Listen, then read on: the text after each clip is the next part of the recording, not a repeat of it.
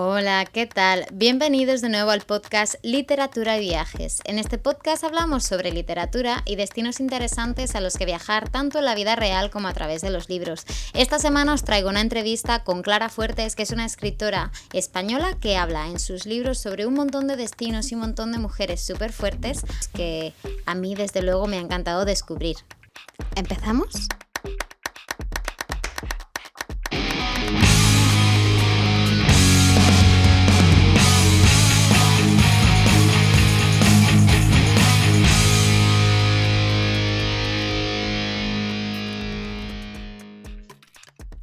Bienvenida, Clara, al podcast. Qué ilusión tenerte aquí. Hola, Beatriz, ¿qué tal? Encantada. Esta semana tenemos en el podcast a Clara Fuertes, que es una escritora que me encanta. De hecho, ahora estoy leyéndome uno de sus libros, que va a ser el libro de la semana. Pero para los oyentes que no sepan quién eres, ¿cómo crees que sería una buena manera de definirte? Bueno, pues soy una escritora española. Eh, me defino como una defensora de la mujer, me gusta narrar historias de mujeres y, bueno, me dedico a la pasión que es escribir, a mi pasión que no la, la, descubrí hace mucho, pero me dedico a ella desde hace poco tiempo relativamente. Y bueno, me describo como una soñadora, creo que esa es mi definición. Y por eso, como soy una soñadora, pues me gusta contar historias que siempre están basadas o casi siempre en hechos reales y yo las llevo un poco a la ficción, ¿no? Siempre intento hacer ese tipo de, narración, ¿no? Y creo que hay mucha verdad en esas narraciones y, eso, eso, es lo que me define, pues es una soñadora. Yo también soy soñadora y creo que mucha gente de la que nos escucha lo es igual. Una curiosidad que tengo es, ¿cómo pasaste de, de estudiar económicas y empresariales a empezar a escribir historias? ¿Cómo fue el paso? Creo que no hay un paso decisivo que dices, eh, bueno, uno escribe y escribe a lo mejor en sus ratos libres. Yo siempre he escrito cositas, lo que pasa es que, bueno, eh, no con intención de publicar y, bueno, pues también era una lectora importante, ávida, voraz, casi casi. Y bueno, pues eh, fue a raíz de mi paso por Italia, que viví allí unos años, eh, di clase de lengua y literatura española precisamente a extranjeros y ahí fue cuando un poco ya la cosa se dirigió. ¿no? Y al volver a España, eh, bueno, pues hubo unas circunstancias familiares un poco particulares y personales que me llevaron a, a, ponerme a escribir. Pues un poco, casi fue un poco sanación, ¿no? Curación de la melía y de determinadas cosas que me pasaron de forma personal y entonces dije, bueno, pues es el momento de narrar la historia de mis abuelas, que lleva un poco, mucho tiempo, la tengo ahí guardada. Y bueno, pues ahora que estoy recién llegada, que las circunstancias fueron un poco difíciles, pues eh, dije, me pongo a escribir. Y la verdad es que me vino muy bien, fue una terapia. Y yo muchas veces cuando he dado clase a adolescentes de escritura creativa, eh, siempre utilizo la escritura como una terapia. Creo que nos viene bien para sacar las emociones, para centrarnos en, otras cosas y la escritura, pues bueno, fue un salto y entonces me, hizo tan feliz la primera novela, cuando terminé la primera novela y vi que había sido capaz de escribirla. Y además no me había resultado difícil el proceso, había sido como, como, un, como un río, muy fluido, fue, fue una experiencia, la verdad es que muy bonita y dije, bueno, pues sí, soy perfectamente capaz de escribir la primera, soy perfectamente capaz de escribir la segunda y, enseguida me puse a escribir la segunda y, ya de eso, pues que dices, pues qué feliz soy y realmente no quiero volver a hacer lo que hacía, entonces pues así, así estoy. Ocho años después sigo así. Cada una de tus novelas nos llevas a un punto diferente del globo, que a mí me fascina. De hecho, cuando empecé a hacer la, la web, eh, hice una especie de PDF con libros ambientados en diferentes países para la gente que le guste viajar y demás. Y tengo como tres o cuatro tuyas ahí metidas. Cuando empezaste a escribir o cuando te planteaste, ok, puedo escribir más libros aparte del primero, ¿tenías pensado viajar con ellos o ha sido, ha sido algo que ha ido surgiendo sobre la marcha? Todo ha surgido sobre la marcha. Em, yo soy muy viajera, me gusta mucho viajar. Como te he dicho, las historias siempre parten de algo real y, ahí, de ahí yo lo llevo a la ficción. Siempre busco historias de mujeres. No sé si es porque las busco o porque ellas me buscan a mí, pero al final eh, siempre las elijo a ellas. Siempre son ellas las que me emocionan o las que creo que un poco es un deber eh, dar voz a las mujeres, no, y no digo a mujeres valientes ni a mujeres, son mujeres corrientes, todas ellas, todas las que, todos mis personajes, mi propia abuela era una mujer normal, eh, quizás por eso engancha tanto con la gente, porque son las abuelas de la guerra civil, todas tuvimos una abuela y algunas les han contado cosas, otras no, pero son todas muy parecidas a mujeres de las que vivían en el campo, mujeres sencillas, eh, que mm, muy luchadoras, pero no por ser valientes, alas, sino porque realmente eran luchadoras, eh, se lo echaban todo encima. Y mm, no sé, me van surgiendo las historias, ¿no? no sé cómo te podría decir, yo creo que son llamadas, tengo esa sensación eh, cuando van surgiendo, digo, quiero escribir sobre esto es porque he hecho algo que me ha emocionado y entonces directamente escribo sobre ello. Y no, no, no, no son premeditadas. Bueno, tengo muchas historias guardadas en cuadernos que quiero escribir, cosas que me surgen, por ejemplo, dando un paseo con mi perro, corriendo. le doy mucho a los manuscritos, a las ideas, pero al final escribo sobre aquello que me ha emocionado o que en, un viaje he sentido que me emocionaba demasiado. Me causa mucha curiosidad y me inspira mucho el que tus voces principales en las novelas sean mujeres. ¿Qué característica mm. dirías que tienen ellas en común? Cuando te llaman, cuando aparecen y dicen, yo soy tu protagonista, ¿qué tienen? Bueno, eh, básicamente la temática que utilizo en todos los libros es siempre la mujer, la familia, utilizo mucho la infancia, me gusta mucho, creo que todo está en la infancia, lo feliz, lo triste, eh, lo que te marca. Entonces, bueno, más o menos vienen todas a ser tienen esos ingredientes. Es verdad que hay determinadas personas que utilizan ingredientes y yo uso esos. El amor, pero no solamente el amor de pareja, sino el amor de una madre hacia una hija, el amor, eh, el amor en general, el amor, eh, palabras un poco mayúsculas, ¿no? El amor por la enseñanza, por la cultura, amor. Y no son novelas románticas, es cierto, pero siempre hay amor y bastante poesía, no poesía propiamente dicha en versos, pero sí poesía narrativa, ¿no? Eh, intento que llevar la belleza a lo que escribo. Y, bueno, las historias surgen así, mis mujeres em, pues son personas, ya lo he dicho antes, normales, eh, pero son luchadoras, eso sí, no se conforman con lo que les ha tocado vivir, em, buscan, siempre buscan, siempre son un poco melancólicas, quizá a lo mejor yo también soy un poco melancólica, y no sé, tienen fe, creen en ellas, eh, creen en, el mundo que les rodea, buscan siempre lo, bonito, ¿no? O buscan encontrarse y bueno, al final yo creo que es un poco lo que todas tienen en común. Si te gusta viajar, me has dicho que sí, y mucho. ¿Viajas a menudo? La verdad es que eh, menos de lo que me gustaría. yo creo que siempre menos de, lo, que, me gustaría.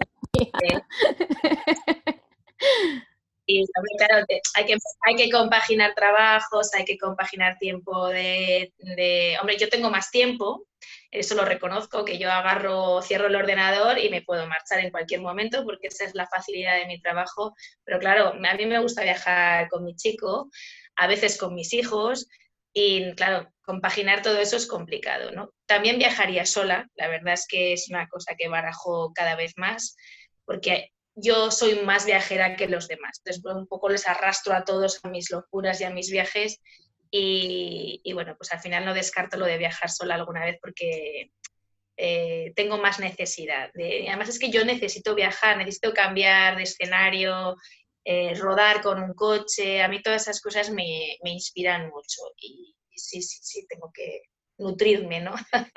Cuando empiezas a escribir un libro, eh, ¿cómo haces para ambientarlo? Es decir, viajas al lugar, generalmente has viajado antes y luego has creado la historia o a lo mejor has tenido una idea y has decidido ir al lugar. ¿Cómo sueles hacer normalmente? Bueno, eh, la verdad es que en todos los casos eh, he viajado primero. Entonces, eh, por ejemplo, en Luz de Abril, que es la que te ocupa la semana que viene, yo hice un viaje a la India con, mi marido, hice un viaje a la India con, unas amigas, un grupito muy pequeño. Dentro de esas amigas, eh, una de mis queridas amigas está casada con un indio. Eh, y entonces es una, historia bonita porque, de hecho, es la historia que narró de María eh, es cierta, porque es, una amiga mía que está casada con un indio y su historia es verídica, es real. Y bueno, yo a lo largo del viaje de la India, por el Rajasthan, yo siempre escribo, escribo diarios de viajes y el viaje de la India fue bastante intenso. escribí un, un, diario bastante largo de cada día en el Rajasthan, en todos los puntos, lo que me hacía sentir. Realmente se sienten muchas cosas en esos viajes. Y yo quería contar su historia y quería que mis diarios formaran parte del, proceso. ¿no? Y cuando volví, pues le dije a mi, amiga, pues ¿te parece bien que la novele? Y me dijo, claro que sí, me encantaría. Entonces, pues con su permiso, eh, yo, claro, porque está basada en hechos reales, pero como ya he dicho, yo ficciono, ¿no? Entonces, hay escenas que a lo mejor ella pues, dice, ay, Dios mío, ¿qué estás contando? ¿Qué hecho el amor? Digo, bueno, mujer, tú tienes que decir que está ficcionado. a ver si van a pensar tus hijas que no hacías el amor con tu marido. Pero bueno, en fin, claro, eso es una cosa que no lo cuentas, ¿no? Pero en, la novela se cuenta. Claro. y, bueno, quedó, bonito, claro, no son, son mis diarios, pero no soy yo el personaje, o sea, es lo que yo siento en la India, pero en realidad esa chica, Abril, no soy yo. Te enamoras del lugar y dices, bueno, pues eh, lo tengo que narrar tal cual es y tengo que inventarle una historia a ese personaje, ¿no? Y entonces, pues bueno, a mí, por ejemplo, me apasiona, no me apasiona, pero me, son, son temas que me interesan, la, la inmigración, las personas, ¿por qué, ¿por qué vienen? ¿Qué les mueve a moverse de sus casas, a dejar atrás personas que quieren? Eh, muchas veces la vida te dirige y tú no quieres ser dirigida, ¿no? Y entonces, bueno, ese, ese tipo de temas de matrimonios convenidos, eh, la falta de libertad, ¿no? Que muchas personas aceptan, pues porque sí, o porque no tienen la fuerza de decir, no, no, conmigo no vas a poder. Pues ese tipo de personajes a mí me interesa, esa fuerza, ¿no? Esa rebeldía. Y entonces en la del háblame a quien comprenda tus palabras, eh, es una frase pues que realmente pues, puedes hablar, pero da igual, si no quieren escuchar, aunque hables, nadie, nadie lo comprende. Y bueno, pues ese tema también me interesaba. Mi querida Irene, pues eh, viajé a Francia, seguí a Irene Nemironsky, me fui a Isilebec. Eh, claro, todo eso cambia. Es verdad que cuando fui a Isilebec ya quería escribir sobre ella. O sea, ese viaje ya fue premeditado. Llevaba mucho tiempo queriendo escribir, pero no sabía cómo afrontar esa novela, porque su hija ya había escrito una biografía sobre su madre, entonces me parecía como un poco invasivo escribir sobre la vida de una madre, eh, de una escritora, cuando su propia hija ha escrito. Sin embargo, a mí la biografía de la hija me parecía una biografía muy fría para haberla escrito una hija. Me parecía mm. como muy, muy distante a su madre. Le faltaba sentimiento. Y yo quería poner ese sentimiento, o sea, ese amor que, probablemente a ella le dio vergüenza, pienso, ¿no? Que le, no, no sé por qué es tan fría esa biografía, pero yo quise poner ese sentimiento que creo que es importantísimo en, una, en un personaje que, sufre ese momento durísimo de escribir, de no poder publicar, de, ver que te van a detener, que tienes dos hijas pequeñas, que no sabes qué va a ser de ti, que da igual la riqueza que tengas, que no sirve para nada y cuando estás señalado. Y entonces, pues, me parecía dramático y yo decía, pero es que, ¿cómo no he podido eh, no sé, se quedaba muy, muy coja esa biografía y entonces yo necesitaba escribir sobre, no sé, pero lo de la historia de Irene Nemirovsky fue una llamada de ella, porque me empecé a obsesionar con sus libros y con, el, con la escritora, no sé por qué. es que no sé por qué, porque claro, me, me, gustaría saber por qué me pasan estas cosas, pero es que escríbeme y entonces pues yo escribo, claro. En Praga, me pasó lo mismo en Praga, cuando los niños de Teresín, es también sobre la Segunda Guerra Mundial, pero al final estás en Praga y, no sabes por qué vas a parar a un cementerio judío, obviamente sabes por qué, porque quieres ir a verlo, ¿no?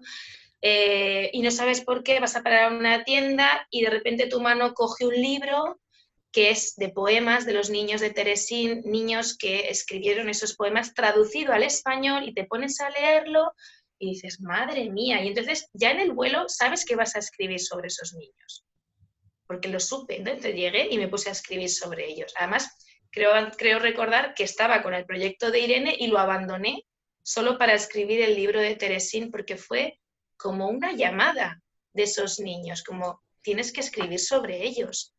No lo sé, surgen así las historias y creo que tienen un poco de magia, al menos yo siento esa magia, no sé si la sentirán los lectores, pero al escribir yo la siento. El día que no sienta magia al escribir o que, no, o que las historias me salgan obligadas, dejaré de hacerlo, porque es que creo que pierdes la esencia del escritor, ¿no? En el momento en que eres, no, voy a escribir sobre esto, esto y esto y lo voy a, eso ya, ya no es bonito.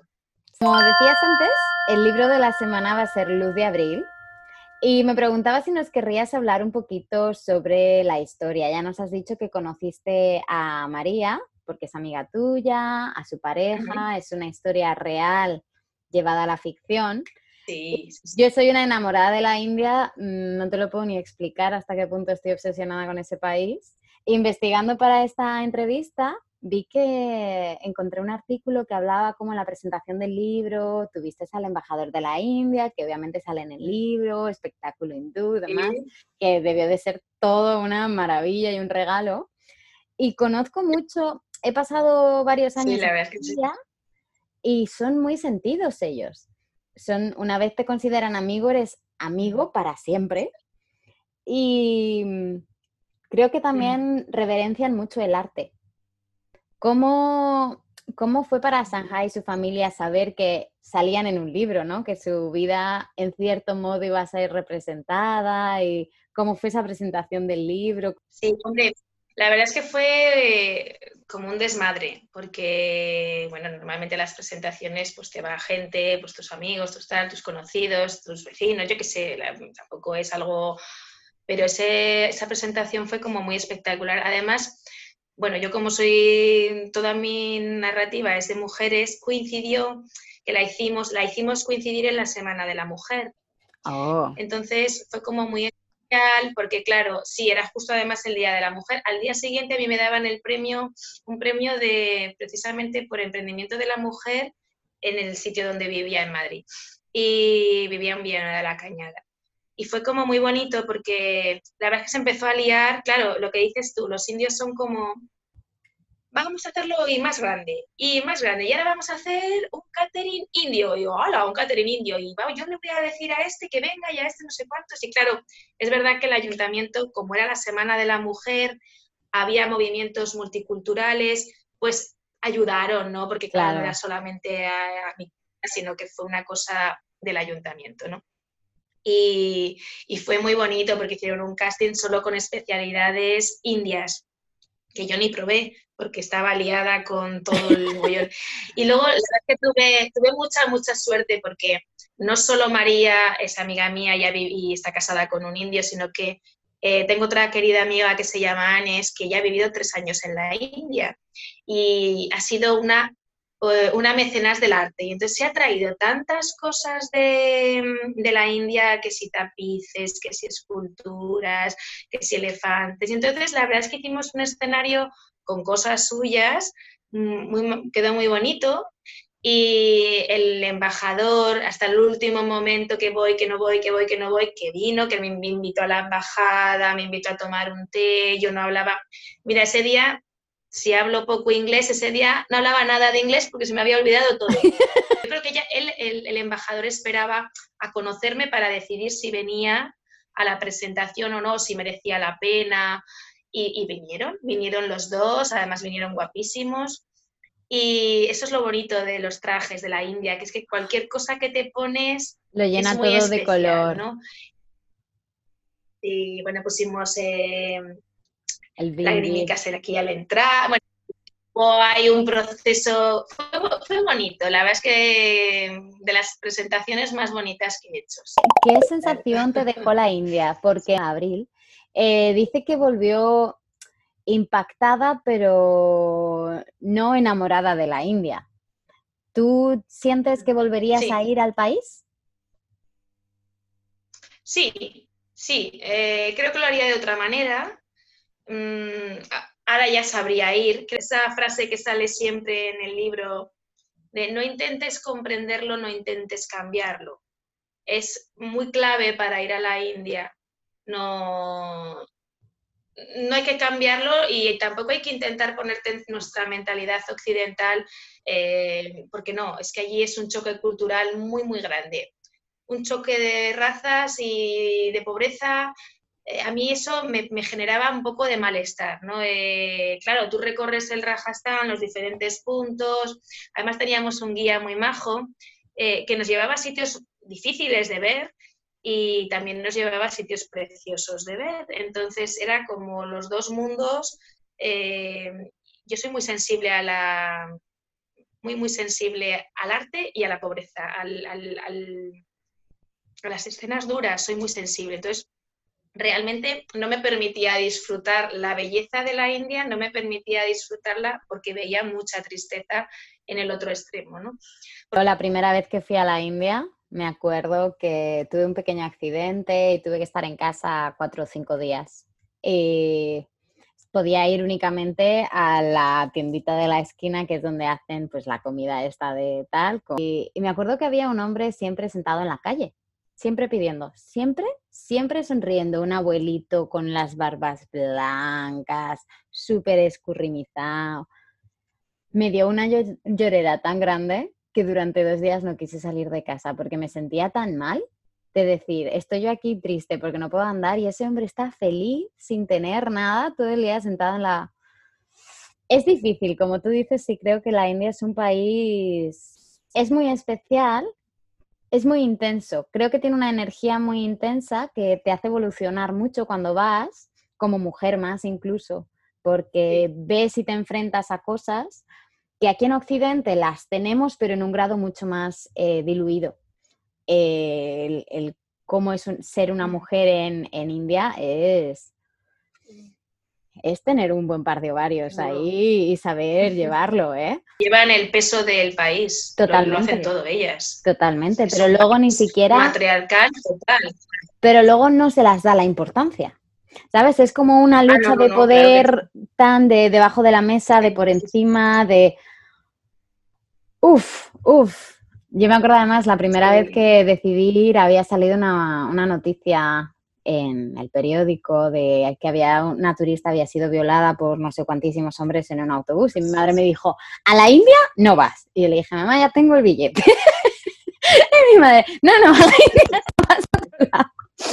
Y luego es como todo, es ponerle un poco de cabeza y, aprender a confiar en tu instinto.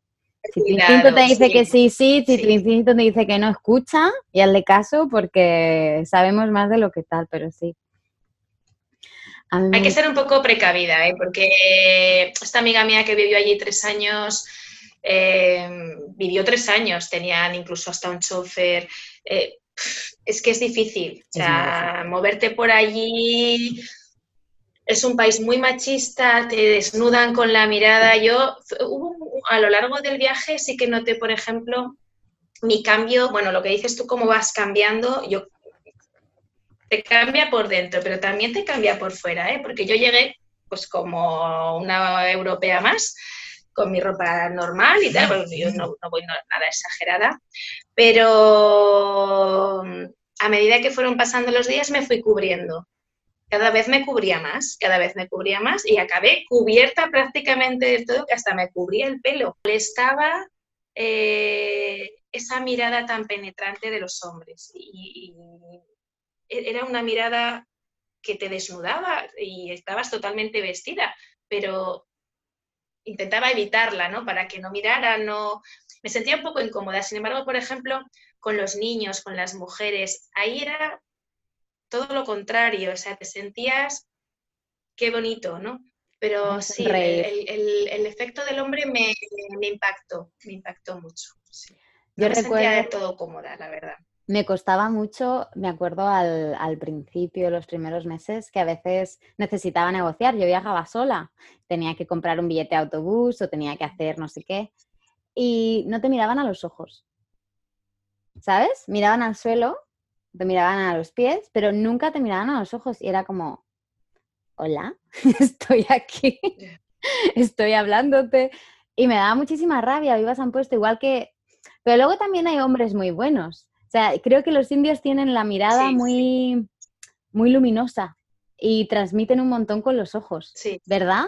Igual que transmiten intriga y curiosidad, transmiten amor, paz y luz, pero a raudales. Es una pasada. Yo creo que, que hay un poco de las dos cosas, pero sí, es, es, es intenso, es un lugar intenso. Y un poco de las dos.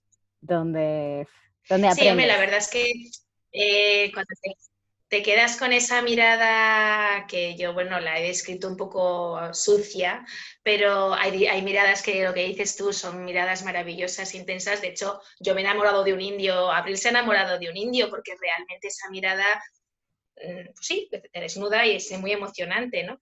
Pero claro, eh, hay miradas y miradas. ¿Tienes algún viaje pendiente? Yo siempre, siempre tengo viajes. Soy una eh, pensadora. Mira, este fin de semana me marchaba a Santoña y como lo han cerrado a Calicanto, pues no he podido ir. Pero me marchaba. Sí, yo siempre tengo algún viaje en mente y bueno, tienen que cuadrar las cosas y entonces me marcho. Pero por ejemplo, la siguiente novela que voy a hacer es sobre una mujer que fue, es María, María Casares, bueno, lo puedo decir porque no pasa nada por decirlo, y voy a escribir su biografía, un poco al estilo de Irene Nemironski, entonces tengo que viajar por donde ella viajo. Entonces, pues, he hecho una parte este verano, pero me queda otra parte, que es a la que tengo que ir. Pero claro, el tema del coronavirus es un poco complicado. Viajar Nos lo está este complicando todo, ¿eh? Poco de miedico, la verdad, porque imagínate que te metes, imagínate si me llego allá a Santoña y me cierran y ya no puedo volver a casa. O sea que hay que tener un poco de cuidado ahora mismo. Esto de viajar es una maravilla, claro, tiene sus riesgos. No, la verdad es que nos está cambiando todo, ¿eh? Y el mundo del viajar y del turismo y demás está súper afectado. Es, complicadillo ahora. Hay que tener mucho, mucho cuidado. Complicado. ¿Estás por el Mediterráneo o qué? Mm, no, yo estoy en la Polinesia francesa. Ah, mira qué bien. yo trabajo. Fenomenal. Llevo trabajando en azafata cinco años o seis. Y los últimos dos años he estado trabajando en un barco que ha ido, bueno, yo me enrolé en Costa Rica y hemos hecho casi todo el mundo. Y el año pasado estuvimos por el Pacífico, dimití en junio, me fui a casa, empecé pues el proyecto del blog y no sé qué y no sé cuántos. Y al final pues, me empezó a escribir la dueña del barco.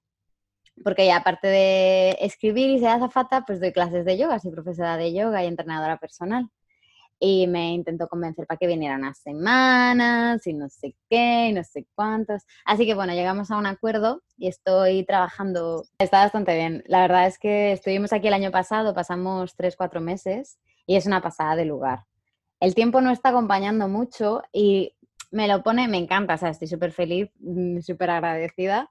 Lo único difícil es las entrevistas y estas cosas, incluso hablar con la familia, porque por la noche nos cortan el internet, porque es cuando la dueña trabaja con el ordenador, entonces todo el internet es para ella, fair enough. Y por la mañana temprano, que es cuando yo me levanto, a veces está cortado, a veces no, y luego ya pues tengo clase, tengo buceo, tengo no sé qué, entonces luego no tengo tiempo y vosotros estáis durmiendo y es un rollo. ¿Cuál es el lugar más chico en el que has estado? Em, pues yo creo que la India, precisamente. Hay determinados sitios de la India que fueron espectaculares. No, voy a cambiar. Es que lo estoy viendo lo tengo delante de mí, eh, lo tengo en imagen porque es el lugar, sí.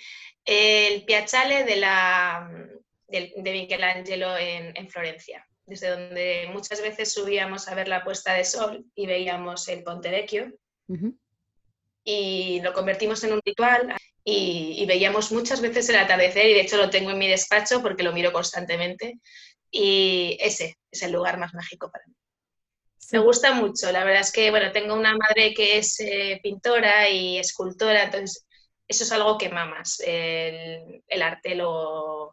Por eso creo que a mí Florencia me, me, enamoró tanto, porque a lo largo de mi vida y de mi infancia eh, he vivido mucho la música por parte de mi padre y, la, y el arte por parte de mi madre. Entonces, cuando vives algo así en, una persona muy tan cercana que te está hablando de determinados cuadros que luego has visto en la galería de los Uffizi, eh, mm, quieras que no, te impacta. Ver, ver un lugar tan lleno de arte, porque sobre todo Florencia es un auténtico museo callejero, pues impacta, impacta, sobre todo cuando tienes determinada edad, porque yo creo que hay que viajar un poco con una cierta edad eh, para valorar las cosas. Se viaja diferente. Eh, puedes viajar de joven, por ejemplo. Sí, se, se aprecian más las cosas. la sensibilidad es distinta, creo. Esa es la cosa. Tienes una sensibilidad mucho más abierta, más porosa, entra todo, entra el, todo ese amor que has, te ha ido calando a lo largo del tiempo, te llega. Imagino que es como con los libros. Cuando un libro lo lees por primera vez y luego lo vas leyendo a lo largo de los años, como la persona que le ha evolucionado, le ves otros matices. Imagino que al, viajar, viajar creo que siempre aporta algo, pero desde luego sí que es cierto que los matices se, vuelven más, más claros cuando, cuando vas creciendo con los años.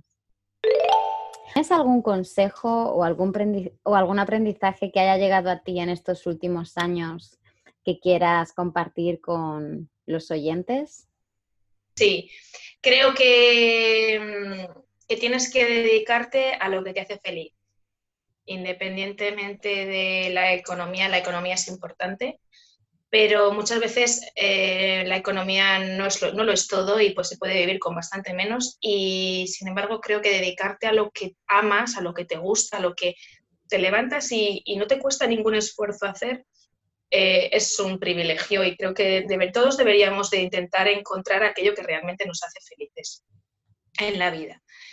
Y aunque sea, mira, pues si no puedes dedicarte a lo mejor a un sueño, pero te hace feliz la lectura, un ratito de lectura, pues hacer ese, ese momento de felicidad cada día o darte un paseo. O sea, hay muchas cosas que nos hacen felices y, y, si puedes hacerlas cada día un ratito y dedicarte a ti, creo que eso es lo que, el consejo que yo le daría a todo el mundo. Hay que dedicarse a lo que a uno le hace feliz.